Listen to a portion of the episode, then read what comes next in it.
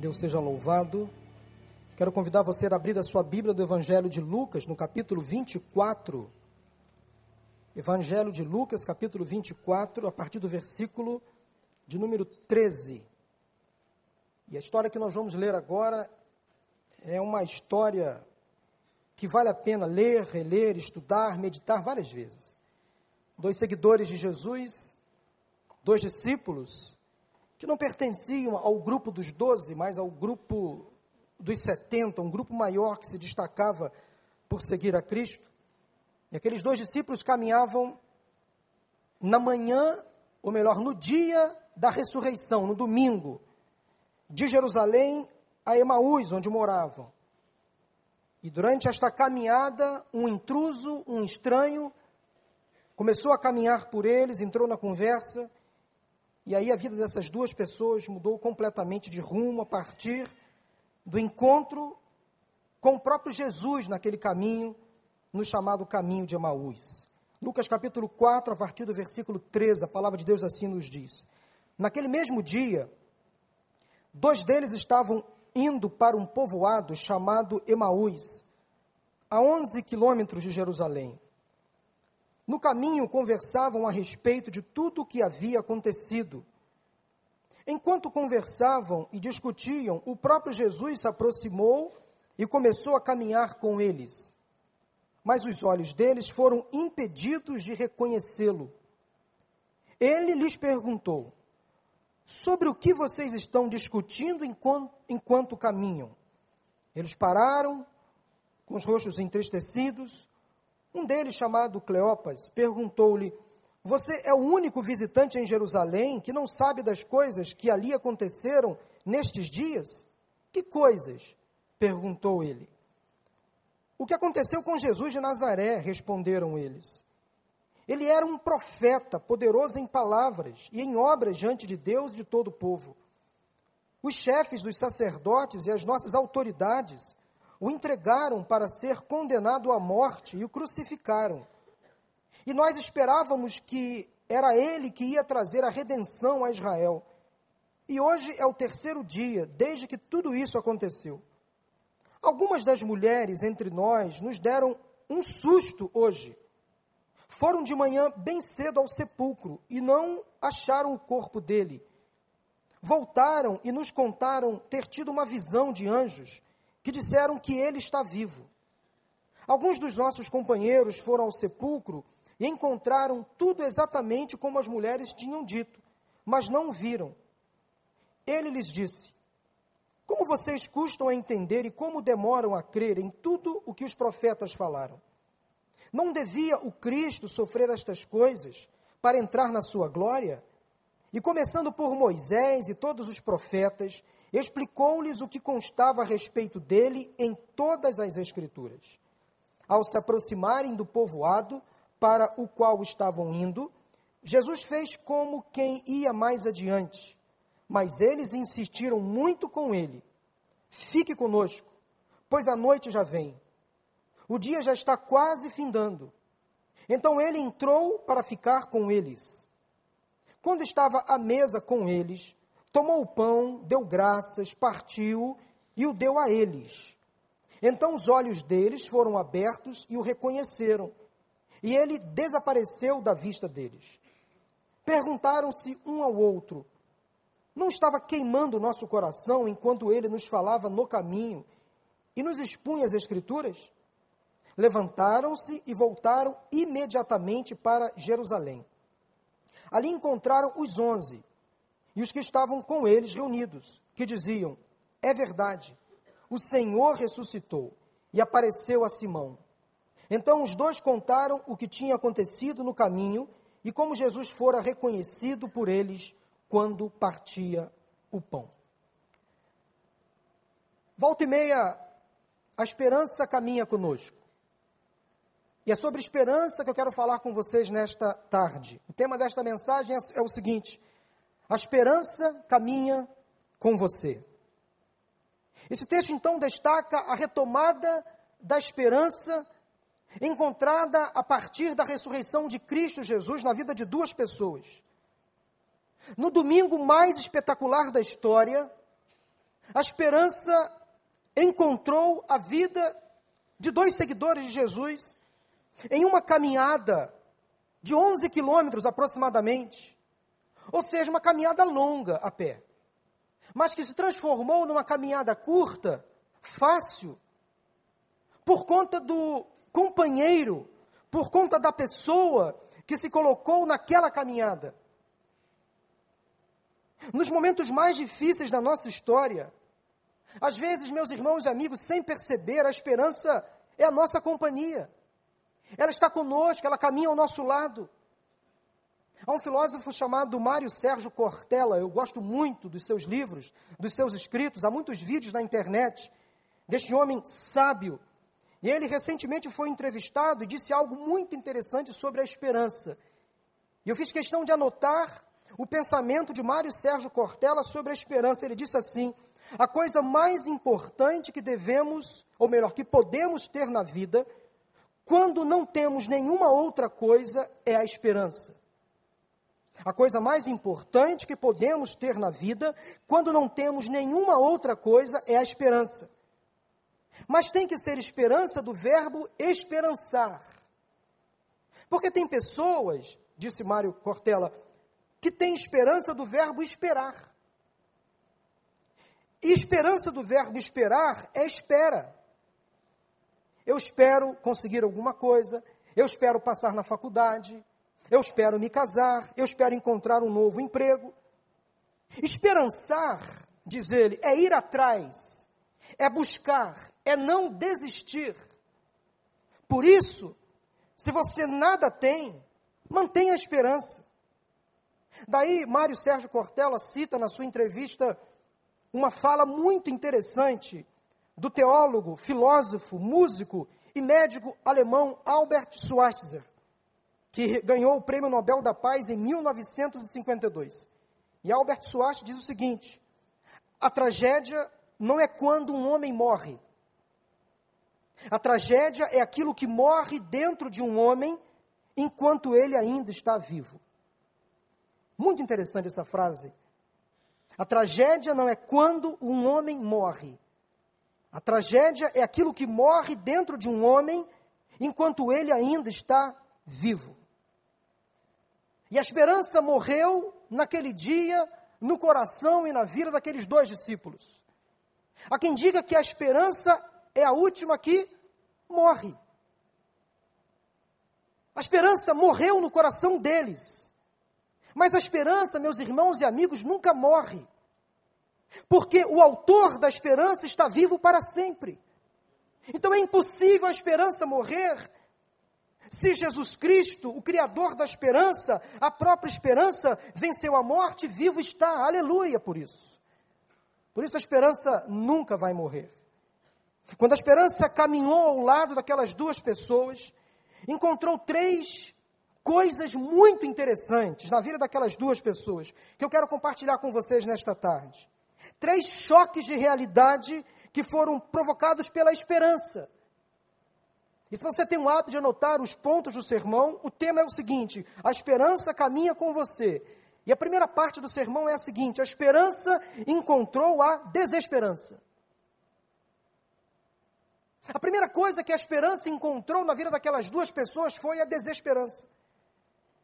Não sei se você já reparou, reparei recentemente, mas que algumas das palavras mais tristes do nosso vocabulário, coincidentemente, começam com a letra D.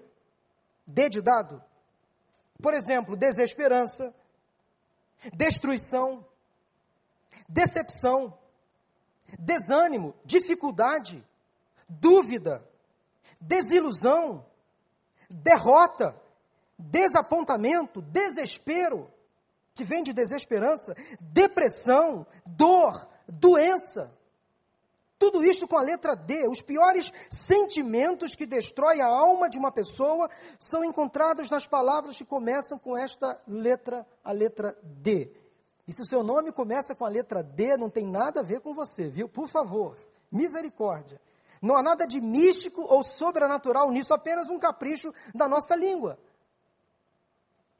Todos esses sentimentos, meus irmãos e amigos, destrutivos, que acabei de citar, passaram a acompanhar aqueles dois discípulos de Jesus naquela caminhada de Jerusalém para Emaús, no final da tarde daquele domingo.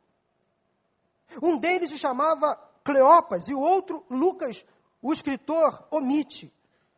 Uma caminhada então difícil até que um estranho resolve entrar no caminho, na conversa, um intruso, mas parecia um desavisado, um forasteiro, um estrangeiro, vindo também de Jerusalém, porque a morte de Jesus parou aquela cidade, parou o mundo, inclusive.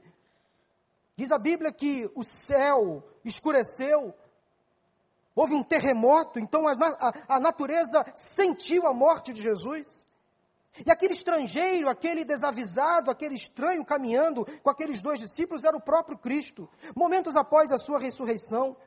E a presença então de Jesus mudou completamente a história daquelas duas pessoas. Elas haviam deixado Jerusalém, confusas, entristecidas, já era domingo, e o que tinha acontecido desde a quarta-feira ainda estava vivo em suas memórias. Aquelas duas pessoas estavam perplexas, desanimadas, desesperadas, desiludidas.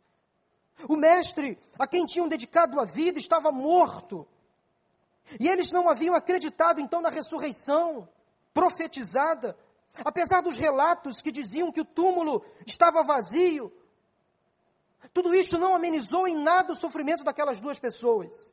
Muito pelo contrário, só trouxeram mais confusão, mais inquietação, cansaço à mente. Jesus teve uma morte terrível, extremamente cruel e do tipo mais humilhante e degradante. A morte por crucificação era a mais vergonhosa das mortes.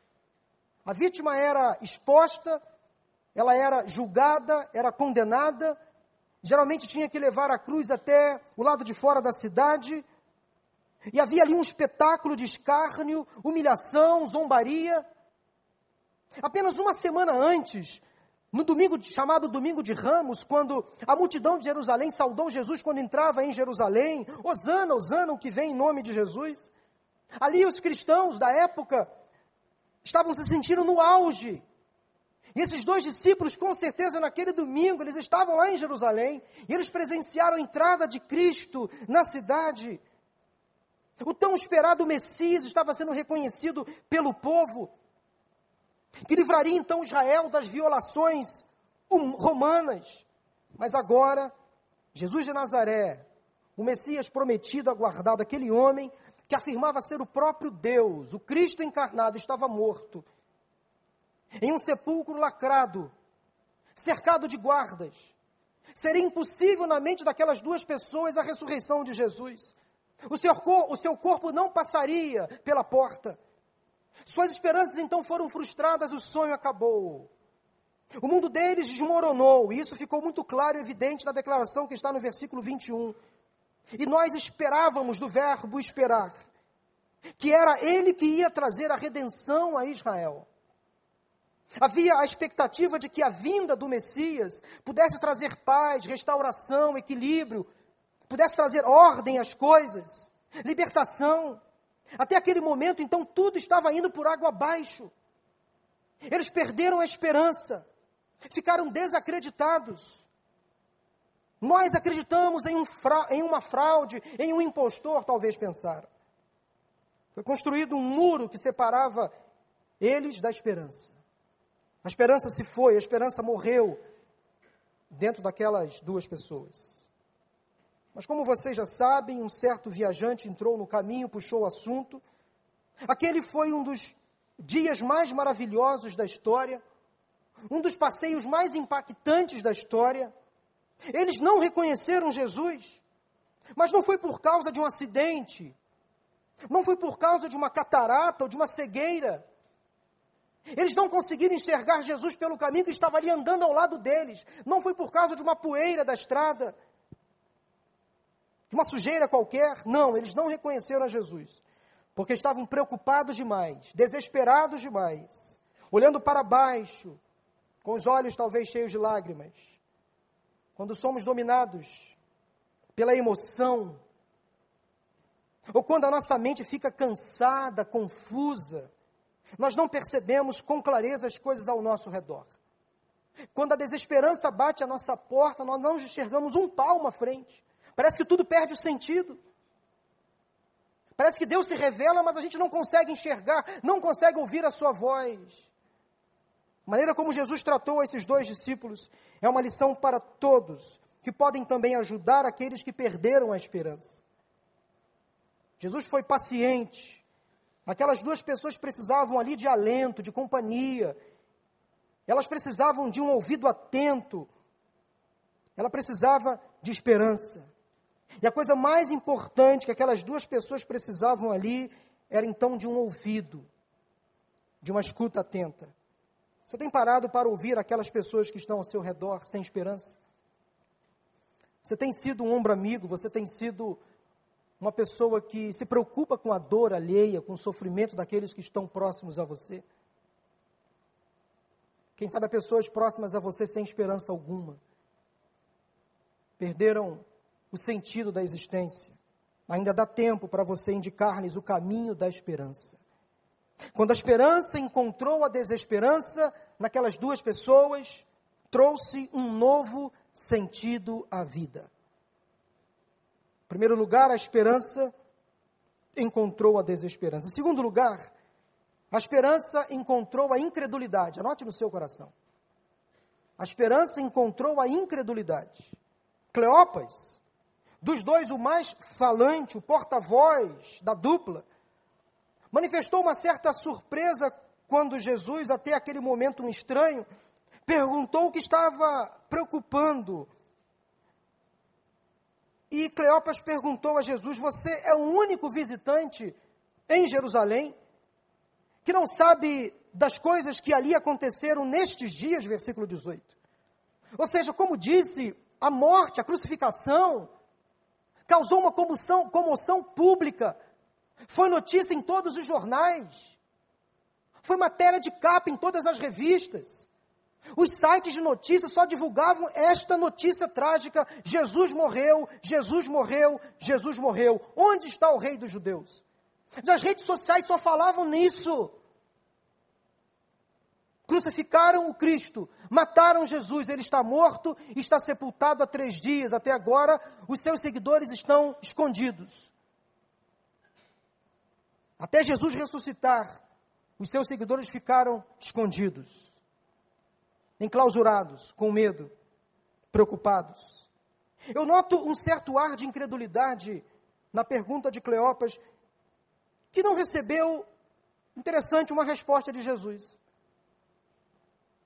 Mas uma inocente pergunta do mestre. Interessante o, o tom de humor de Jesus. Inteligente, humor fino de Jesus. Quando ele queria conquistar alguém, ele usava de muita inteligência. Que coisas! Ou seja, ele suscitou naquelas duas pessoas um prosseguimento no diálogo. Quando Jesus foi perguntado, você não está por dentro do que está acontecendo em Jerusalém? Que coisas? Que coisas? Não estou sabendo. Aí eles responderam: o que aconteceu com Jesus de Nazaré? Os dois discípulos de Emaús estavam, em parte, corretos em, tua, em sua teologia e em seu conhecimento. Eles estavam lá, presenciaram a morte, presenciaram a humilhação que Jesus sofreu, e eles disseram que esse Jesus era um profeta, versículo 20, era um, era um profeta poderoso em palavras e em obras diante de Deus e de todo o povo. Reparem no sujeito e no verbo da frase. Ele, ele, ele era um profeta. Aquele homem que eu um dia confiei, Aquele sujeito, aquela pessoa que disse ser o próprio Deus, que todos o reconheciam como o Messias, ou a maioria que estava ali com ele, que se dizia ser um profeta, ele, aquele homem, poderoso em palavras, diante de Deus e de todo o povo, o uso então do pretérito me leva a acreditar que Jesus já era passado na mente e no coração dessas duas pessoas não era mais tão relevante. não era mais tão presente, não era mais o presente. A incredulidade fica muito mais evidente ainda quando eles, mesmo sabendo por alguns que Jesus já havia ressuscitado, preferiram duvidar, não acreditaram. Eles estavam chegando, voltando de Jerusalém, e a notícia já tinha corrido. Ele ressuscitou, ele ressuscitou, o túmulo está vazio. Eles sabiam de uma verdade, mas não queriam acreditar. Preferiam dar ouvidos à incredulidade. A experiência que eles tiveram com Jesus de ensino, de cura, de milagres, de libertação, de salvação, foi anulada na crucificação. A morte de Jesus tirou de suas mentes a esperança, a fé na ressurreição. Eles estavam fechados para qualquer notícia melhor. A incredulidade faz exatamente isso. Impede que as pessoas vejam coisas melhores. Quantos incrédulos frequentam as nossas igrejas? Pessoas que não querem ter compromisso algum com Cristo, com o Evangelho, com a igreja. Porque no fundo, no fundo, duvidam. Sabe aquela velha máxima? Eu creio, mas tenho dúvidas. Inclusive há um livro, pastor Marcos de Ricardo Gondim. Creio, mas tenho dúvidas. Que põe em xeque todos esses questionamentos, às vezes infundados, de frequentadores de igreja, de amigos do Evangelho, que não tomam uma decisão por conta de pormenores, elucubra, elucubrações, dúvidas, sofismas, filosofias que criam na mente e ficam sempre criando um impedimento. Mas será que? Será que é isso mesmo? E a vida passa, o tempo passa, e essas pessoas não aceitam, não reconhecem Jesus, não têm uma intimidade com Ele. Todos nós já ouvimos testemunhos emocionantes do que Jesus fez no passado, na vida de outras pessoas. Se a gente for ler a Bíblia, a gente fica impactado com a obra de Cristo, com os milagres que Ele fez. Ok, mas e o que Ele faz no presente? O passado é história, já passou, é página virada. As perguntas que você deve fazer agora para você são as seguintes: Jesus é um presente na minha vida? Ele é uma realidade? Eu vivo uma experiência com Ele, real. Eu tenho tido movimentos em direção a Ele, eu tenho tido uma vida devocional. Eu estou reconhecendo Ele ao meu lado, eu tenho intimidade com Ele. Eu tenho tido então vivências com Ele. Quem é Jesus para mim neste dia, neste momento da minha história? A vida tem muitas distrações: trabalho, rotina, cansaço, problemas de saúde, que podem nos levar facilmente a olhar para baixo, a nos desviarmos então da rota.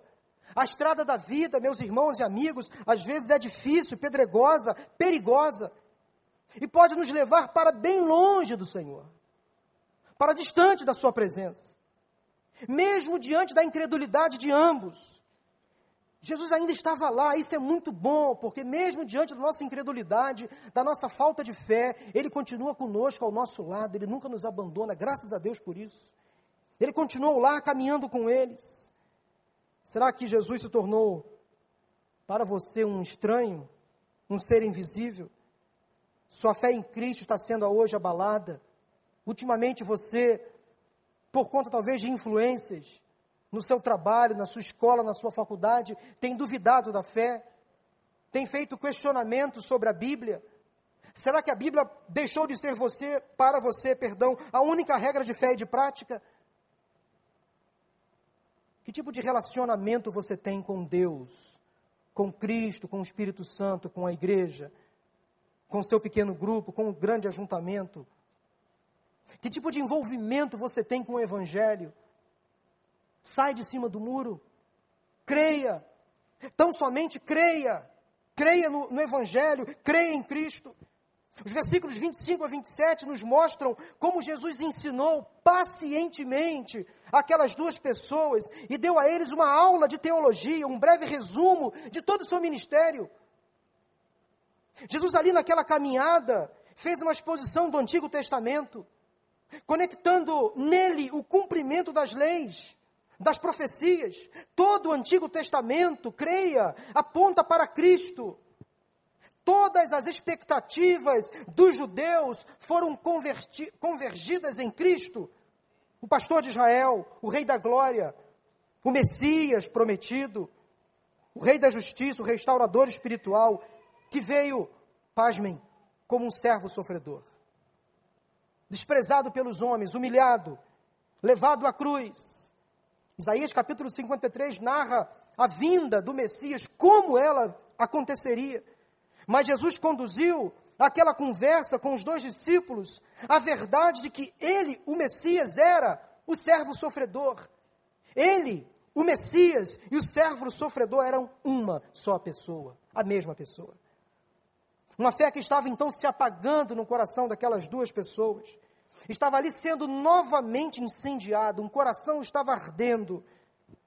Já que eles estavam presos então ao passado, Jesus, de forma estratégica, estratégica, cria um ponto de contato com eles, com o passado. Jesus pôde então expor claramente as Escrituras, detalhou a profundidade das profecias messiânicas, com destaque especial para a necessidade dos seus próprios sofrimentos. Era preciso que o servo sofresse. Era preciso que Jesus padecesse. Cristo certamente recordou os seus próprios ensinamentos, de como os israelitas escaparam da morte no deserto. Ele muitas vezes conversou sobre o Antigo Testamento com os seus discípulos, com os seus seguidores, como as pragas atingiram o povo de Israel no Egito, e como os egípcios insistiam em manter o povo de Israel exilado, para a serpente de bronze que Moisés levantou, apontando que ele também se levantaria da morte, da cruz. Jesus levou aqueles dois discípulos aos profetas, à lei, passando por Isaías, discorrendo então sobre o servo sofredor. Naquela conversa, naquela caminhada de quase 12 quilômetros, muita coisa aconteceu naquela conversa, muita coisa aconteceu naquela caminhada até Emaús. Os dois discípulos poderiam esperar que aquele estranho no caminho pudesse trazer talvez algo diferente, mas eles não poderiam esperar que aquele homem pudesse proporcionar a eles tantos esclarecimentos. Mas havia algo além. Cristo não estava lá com eles no caminho de Emaús para ajudá-los a encontrar soluções para os seus problemas. Ele estava com eles no caminho para perguntar o seguinte: não devia o Cristo sofrer estas coisas para entrar na sua glória? Era preciso que eles entendessem que todo aquele sofrimento não tinha sido em vão. Estava previsto na história. A cruz nasceu no coração de Deus. O problema para eles era entender o sentido da cruz, como aceitá-la. Jesus mostrou que a crucificação foi um ato que Deus criou para salvar a humanidade. A cruz da vergonha e do sofrimento tornou-se em Cristo a cruz da redenção para todos aqueles que creem que Jesus Cristo é o Filho de Deus e o aceitam como seu Senhor e Salvador. A cruz faz toda a diferença na vida daquelas pessoas que de fato entendem, compreendem que só Jesus Cristo é o caminho que nos leva a Deus. Boas obras não salvam. Fazer a caridade não salva. Ser uma boa pessoa não salva. Pagar os impostos não salva. Frequentar os cultos também não. Ser dizimista também não. Ser um bom filho, um bom marido, nada disso leva à eternidade ao lado de Jesus Cristo. Só Ele é o caminho, a verdade e a vida. E não há em nenhum outro salvação. Não há outro nome dado entre os homens, pelo qual importa que sejamos salvos, não há outro nome além do nome de Jesus Cristo. Atos capítulo 4, versículo 12. Você precisa nesta tarde reconhecer de uma vez por todas que só Jesus Cristo é o caminho que leva você a Deus. E você não deve se omitir de uma decisão. Você não deve se esconder. Você não deve pensar, eu já frequento a igreja, eu já conheço os cânticos, eu já leio a Bíblia. Você precisa se manifestar publicamente. E após a sua manifestação, quando você recebe Jesus como seu Salvador e Senhor, você passa a obedecer aos seus mandamentos. Você deve ser batizado, deve frequentar uma igreja, deve ser discipulado e deve levar outras pessoas a Cristo também. Porque o Evangelho, a mensagem de Cristo não encerra em você, ela continua em você. Atos capítulo 29 é você, pregando o Evangelho a toda criatura. Mas para pregar você tem que ensinar, ou melhor, para pregar você tem que aprender, para depois ensinar. Você precisa de uma experiência com Jesus. Quem sabe hoje é o dia. Quando a esperança encontrou a incredulidade naquelas duas pessoas, trouxe um novo significado às suas vidas. Terceiro lugar, a esperança encontrou a fé. Se em primeiro lugar a esperança encontrou a desesperança, se em segundo lugar a esperança encontrou a incredulidade, em terceiro e último lugar a esperança encontrou a fé. Aquela viagem de Jerusalém a Emaús, aquela caminhada de quase duas horas, durou pouco. Durou pouco. Parece que foi rápido demais. Tamanho o envolvimento na conversa. Você já reparou como o tempo passa rápido quando estamos bem acompanhados? E quando a conversa é boa e agradável? Como a gente não percebe o tempo passar quando nós estamos envolvidos num bom encontro? A gente olha o relógio, mas já passou uma hora. Aquela vontade de quero mais. Pois é, aquela conversa foi muito boa. Foi uma caminhada longa. Mas que pareceram apenas dez minutos. Lucas nos informa no versículo 28 que ao se aproximarem do povoado para o qual estavam indo, Jesus fez como quem ia mais adiante. Jesus é um cavaleiro, um gentleman. Ele nunca vai forçar uma entrada na sua vida, na sua história, se você não o convidar.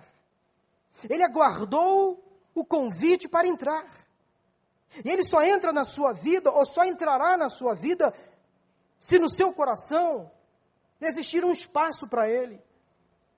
Se você decidir, Senhor, fique comigo, entre, já está tarde.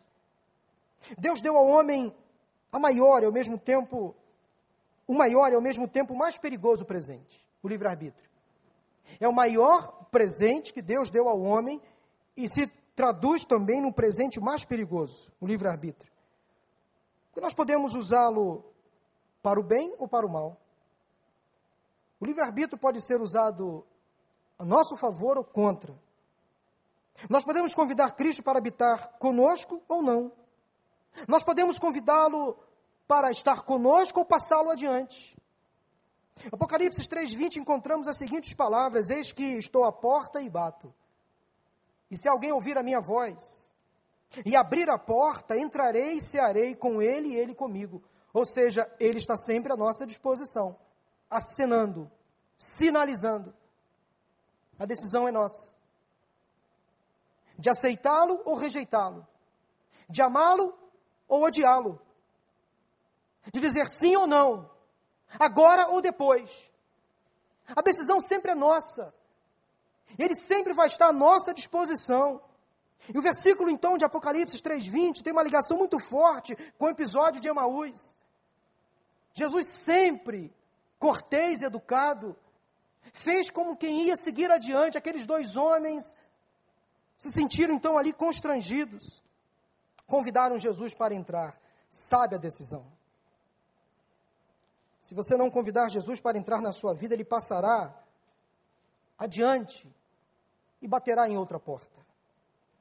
Jesus permitiu que eles insistissem com ele.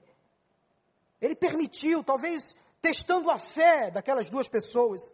Será que são realmente meus seguidores? Então Jesus fez assim como que vou, não vou, quem sabe, tá tarde, não quer incomodar, mas eles insistiram, diz o texto. Senhor, fica, fica, fica. Moço, fica, fica, fica. E Jesus então aceitou. E este é o tipo de convite que Jesus não conseguiu resistir. Há um coração contrito e compungido, o que diz o Salmo 51, 17, Deus não despreza. Se tem algo que move o coração de Deus, é o quebrantamento do nosso coração. O nosso coração move o coração de Deus quando ele vê em nós sinceridade, humildade, quebrantamento. Jesus percebeu que aquelas duas pessoas estavam ali de fato quebrantadas, comovidas com os seus ensinamentos, e até então eles não conseguiam então reconhecê-lo. Havia uma fé no coração daquelas duas pessoas, daqueles dois discípulos. Por um tempo, aquela fé se enfraqueceu. Depois que eles saíram de Jerusalém, aquela fé quase se apagou. Mas naquela conversa foi suficiente para a esperança proporcionar a eles algo melhor. A fé voltou a se aquecer. Quando finalmente Jesus chegou à casa daquelas duas pessoas, e diga-se de passagem, há uma, alguns teólogos que acreditam que esses dois discípulos não eram dois homens, eram um casal. Apenas um deles é identificado por Lucas, Cleopas ou Cleopas. Provavelmente, eu creio, que era um casal. Eles convidaram Jesus para morar, para pernoitar, melhor dizendo, na sua casa de domingo para segunda-feira, por volta deste horário. Coincidentemente, ou Jesus incidentemente. Mestre, já está tarde, o sol está se pondo. Vai começar o fantástico, mas nós não temos televisão na nossa casa, mas temos algo melhor a lhe oferecer. Temos uma boa refeição, temos uma cama de hóspedes, não temos net, nem Sky, mas dá para ficar com a gente hoje. Não tem ar-condicionado, mas a brisa daqui do recreio é suave. Senta com a gente.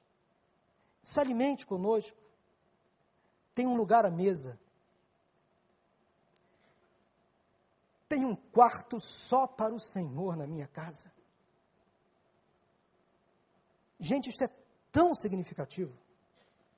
Quando a gente estabelece dentro de casa um lugar para o Senhor habitar, vem Jesus habitar comigo. Em minha vida, em meu coração há lugar. Interessante que eles deram um lugar à mesa de honra ao visitante. Não sabiam ainda quem era aquele ilustre desconhecido. Eles deram um tiro no escuro e acertaram. Aquele casal preparou um lanche. Ela passou um café. Quem sabe o bolo já estava pronto. Fritou um ovo, fez um arroz, preparou alguma coisa, sentaram à mesa e reconheceram Jesus no momento da comunhão, no partir do pão, naquele gesto simbólico de Jesus que ele repetiu algumas vezes, quando partiu o pão, quando ergueu e quando deu graças ao Pai, os seus olhos se abriram, espiritualmente falando, e eles reconheceram que quem estava com eles o tempo inteiro era o próprio Cristo vivo, ressurreto. Leve Jesus para a sua casa. Estabeleça na sua casa, na sua residência, um lugar permanente para Jesus. Nunca o deixe do lado de fora. E há milagres, há resposta que Jesus só realiza dentro de casa. Por isso que é muito importante a fé sendo exercitada dentro de casa. É lá na sua casa, na sua intimidade. É lá onde você não pode usar máscaras. É lá onde a fé tem que ser exercitada, praticada, porque aqui, na grande celebração, ou lá no seu pequeno grupo, é muito bom ser cristão. É muito fácil testemunhar. É muito rápido você cantar. É muito simples você testemunhar. Mas lá em casa, leve Jesus para sua casa hoje. Coloque ele na cabeceira da mesa. Deixe ele à vontade. Crie um ambiente para Jesus estar no dia a dia da sua casa, da sua família. Não encontre Jesus apenas aqui, ou no seu pequeno grupo, Tenha encontros gradativos, diários, contínuos com Jesus no dia a dia e principalmente dentro da sua casa, lá em família, no seu lar. A presença de Jesus fez arder o coração daquelas duas pessoas. Essa experiência de queimar o coração é algo que todos nós precisamos. O nosso coração precisa queimar por Jesus, precisa queimar pelo Evangelho. Nós precisamos ter uma experiência profunda de conversão, de santificação. O Espírito Santo em nós tem que nos aquecer diariamente. Se a sua vida espiritual está morna, insossa, sem graça, fria, é preciso talvez você rever uma série de questões. Mas a responsabilidade sempre é sua. Eis que estou à porta e bato, e se você abrir a porta, eu entrarei, cearei com você e você comigo, transformarei a sua vida. Jesus está à sua disposição. Nunca o deixe do lado de fora. A esperança encontrou a fé. Quando a esperança encontrou a fé, naquelas duas pessoas, trouxe um novo propósito à vida. Como está a sua experiência com Cristo? Você já o conheceu de verdade? De fato, Ele é um Senhor da sua vida, o seu Salvador? E talvez ao examinar hoje o seu coração, você percebe que ainda ele, o seu coração, não ardeu por Jesus. Deus anseia profundamente que cada um de nós ande em íntima comunhão com Ele. Talvez você já percorreu o caminho de Emaús algumas vezes. O caminho da desesperança, da desilusão, da decepção, o caminho da doença, da dor, da depressão. No entanto, este dia pode ser diferente, pois se você percebeu que Jesus está ao seu lado, Ele pode convidar você ele pode se aproximar de você para estar em companhia com Ele. Os caminhos que nós escolhemos traçar nem sempre são óbvios. Às vezes vamos enfrentar a desesperança, a decepção, a desilusão. Mas lembre-se do seguinte: se você tem Jesus ao seu lado, e se você contar sempre com a ajuda dele, pode ficar tranquilo, que você será sempre levado ao melhor lugar. Ele nunca vai te decepcionar. Quero terminar essa mensagem chamando a sua atenção para um detalhe que está escrito no versículo 33 de Lucas 24. Quando diz que eles levantaram-se e voltaram imediatamente para Jerusalém. Quando Jesus partiu o pão e desapareceu da presença deles, por que Jesus desapareceu da presença deles? Ele não poderia ter ficado mais tempo, não poderia ali ter prolongado aquela estadia? Ele poderia sim, mas não fez. Tudo foi estratégia de Jesus naquele momento para desaparecer. Ou seja, eles deveriam se acostumar com a ausência física de Jesus. Eles deveriam se acostumar com a ausência física de Jesus, mas com a presença muito íntima, muito próxima no coração. E eu não preciso ver Jesus para acreditar nele, eu preciso senti-lo. Isso basta. E Jesus prometeu: Eu estarei convosco todos os dias até a consumação dos séculos. Ele está conosco pelo seu Espírito. Ele está conosco na comunhão, no partir do pão. Ele está conosco aqui neste lugar, na celebração. Ele está conosco todos os dias. Aqueles discípulos, quando perceberam que Jesus não estava mais à mesa, os seus olhos se abriram, eles perceberam que era o Cristo. O que, que eles fizeram? Voltaram a Jerusalém. E não diz o texto se eles voltaram no dia seguinte. Diz que eles voltaram, talvez naquele mesmo momento. Eles levantaram-se e voltaram imediatamente. Fizeram um caminho de volta para Jerusalém, 12 quilômetros. Mas agora foi um caminho diferente. Porque a vida tomou realmente sentido. Era preciso voltar para Jerusalém para tomar conhecimento das novidades, para compartilhar o que eles haviam descoberto ali à mesa, para confirmar o que todos já, já, já sabiam: Cristo estava vivo. E eles agora, crentes, não mais incrédulos, poderiam testificar para os outros a esperança voltou, a morte foi vencida, Ele está vivo, Ele caminhou conosco, sentamos à mesa, partiu o pão, o nosso coração se ardeu. Ele esteve na minha casa, sentou na minha cadeira, bebeu no meu copo, comeu da minha comida, viu as coisas que eu tenho em casa, me descobriu como eu sou. Agora eu tenho que voltar para Jerusalém. Lá é o meu lugar. Bem-vindo a Jerusalém. Emaús nunca mais foi a mesma cidade depois da visita de Jesus àquela casa. Jerusalém trouxe um novo sentido a Emaús. A vida para nós, meus irmãos e amigos, só faz sentido porque em Jerusalém Jesus venceu a morte, ressuscitou, ele está vivo. E você precisa hoje voltar para Jerusalém. Você precisa deixar Emaús, deixar a tristeza, o desapontamento, a desesperança, a incredulidade, deixar a falta de fé e voltar para o lugar onde você vai realmente encontrar o Cristo vivo. Para aqueles dois discípulos, depois de Jerusalém, Emaús nunca mais foi a mesma coisa. Valeu a pena voltar para Jerusalém. A esperança caminhou com eles e pode caminhar com vocês também. Eu queria orar por você neste momento. Quem sabe há pessoas aqui nesta tarde e noite que precisam ter o um encontro com Jesus. E sabe aquelas palavras tristes do nosso vocabulário que começa com a letra D? Há uma palavra que começa com a letra D que desmistifica, que vence todas aquelas palavras negativas, ruins, tristes.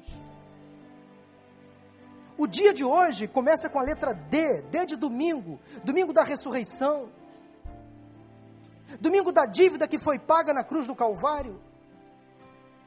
E é neste domingo que Jesus se apresenta a você e fala assim: Eu, eu estou aqui, do seu lado. Você vai me convidar ou não? Vai abrir o seu coração ou não?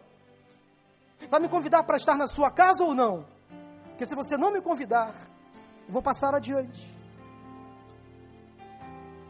Eu não sei se eu teria outra oportunidade para estar conversando com você, como estou hoje. Tomara que sim, mas talvez não. Quero convidar você neste momento a entregar a sua vida a Jesus. Se você ainda não confessou como seu Senhor e seu Salvador, esta é a decisão que eu quero convidar você a tomar nesta tarde. Há pessoas que estão orando agora por você. Quem sabe esta palavra ardeu no seu coração. E hoje, ao ouvir, a voz do Senhor, diz a palavra, a Bíblia Sagrada, não endureça o seu coração, aqueça o coração. Se alguém nesta tarde quer tomar essa decisão ao lado de Jesus Cristo, ou quem sabe voltar para o Evangelho, voltar para a casa do Pai, para os braços do Pai, quero convidar você a levantar a sua mão no seu lugar aí onde você está sentado. Deus abençoe. Há mais alguém? Levante a sua mão em nome de Jesus. Deus abençoe. Há mais alguém? Pode levantar a sua mão. Pode levantar em nome de Jesus. Se há mais alguém nesta tarde que quer entregar a sua vida a Jesus, confessando como seu Senhor e seu Salvador, há pessoas que estão orando por você. Se há mais alguém, levante a sua mão. Eu vou orar por você também nesse momento. Há mais alguém nesta tarde? Levante a sua mão e fala, pastor, ore por mim. Eu entrego a minha vida a Cristo neste lugar, neste domingo domingo da ressurreição, domingo da vitória de Cristo sobre a morte. Eu confesso os meus pecados. Eu reconheço que Jesus é meu Senhor e meu Salvador. Não quero mais andar longe dele. Eu quero caminhar com ele. Quero estar nele, na presença dele. Quero convidá-lo a morar no meu coração, entrar na minha casa. Levante a sua mão se há mais alguém nesta tarde, em nome de Jesus. Coragem. Coragem para você. Estamos orando por você. Há mais alguém? Levante a sua mão. Há mais alguém nesta tarde? Quem sabe você hoje se decepcionou com alguma coisa? Se entristeceu? Quem sabe a fé que você tem em Cristo está vacilante por alguma razão? Agora o convite é para aqueles que já são crentes em Jesus. Quem sabe você veio aqui hoje sem esperança por alguma razão. Sim, a desesperança pode bater a sua porta, mas Jesus pode trazer a esperança de volta. Aquela esperança do verbo esperançar. Se você quer tomar essa decisão ao lado de Jesus, buscar nele a esperança, uma saída, uma segunda chance. Eu quero convidar você também a se levantar, a levantar a sua mão nesse lugar, nesse momento. Deus abençoe. Há mais alguém? Deus abençoe. Sabe sem esperança. Deus abençoe. Amém. Vamos ficar todos de pé nesse momento. Vamos cantar esta canção. O meu caminho é do Mestre, Minha esperança. minha esperança é meu Mestre.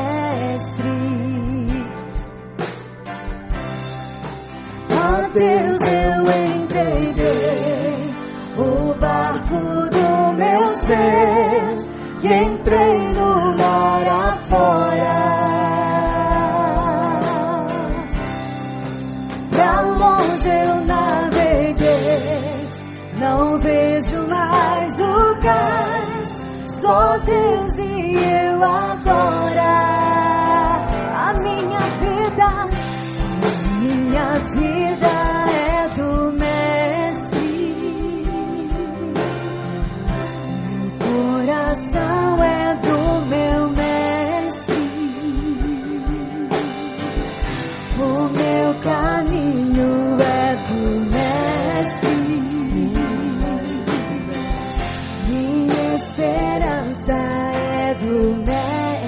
minha vida do meu mestre.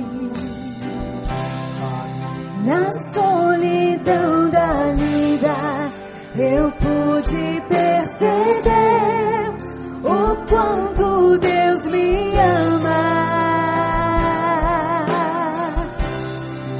As ondas grandes vêm tentando me arrastar pra longe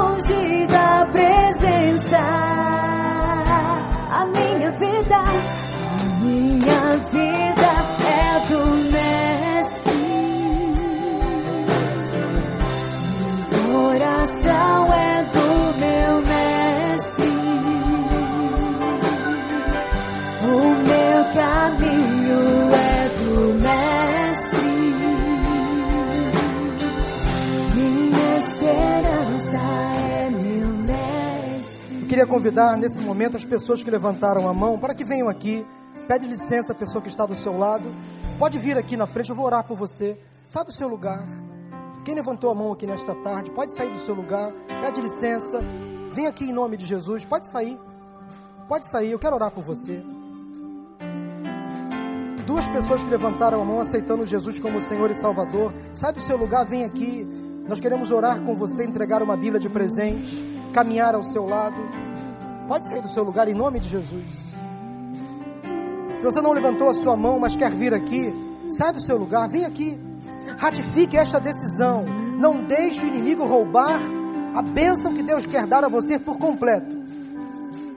Bênção completa. Em nome de Jesus, sai do seu lugar, vem aqui. Não tenha vergonha. Pode sair do seu lugar, em nome de Jesus, vem aqui. Mesmo que você não tenha levantado a sua mão, mas quer tomar essa decisão agora, em nome de Jesus, vem aqui na frente. Vamos orar? Senhor Deus e Pai. Tu conheces, ó Pai, a necessidade de cada pessoa presente nesta celebração. Em especial aquelas que hoje tomaram uma decisão ao lado de Jesus Cristo, confessando como Senhor e Salvador, voltando a Deus para os teus braços, convidando Jesus para morar na sua casa, na sua vida. Ó Deus, quantas pessoas, à luz desta mensagem, deste Evangelho de Cristo, ainda endurece o coração. Mas como Pai, eu pedi no início desta palavra, que as minhas palavras não têm poder de convencimento algum. Mas o teu espírito sim.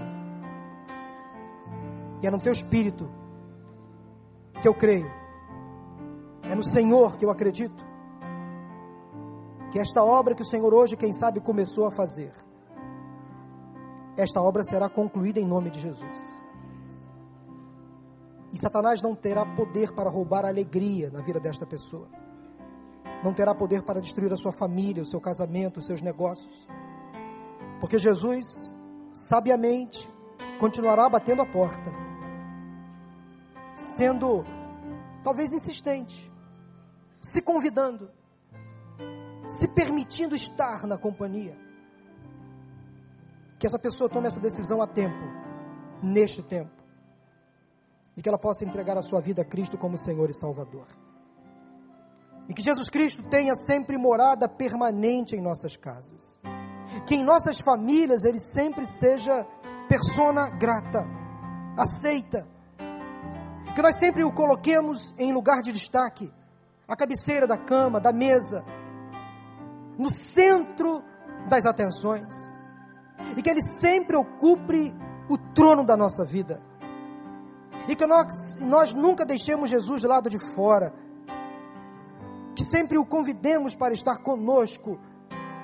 E sem dúvida alguma, a presença de Jesus faz toda a diferença em nós. Ao final desta celebração, leva o teu povo em paz e em segurança e nos dê uma semana de bênçãos e de vitórias. É o que nós oramos agradecidos em nome de Jesus. Amém, amém e amém. Aplauda ao Senhor nesse momento. Deus seja louvado. Vão em paz em nome de Jesus.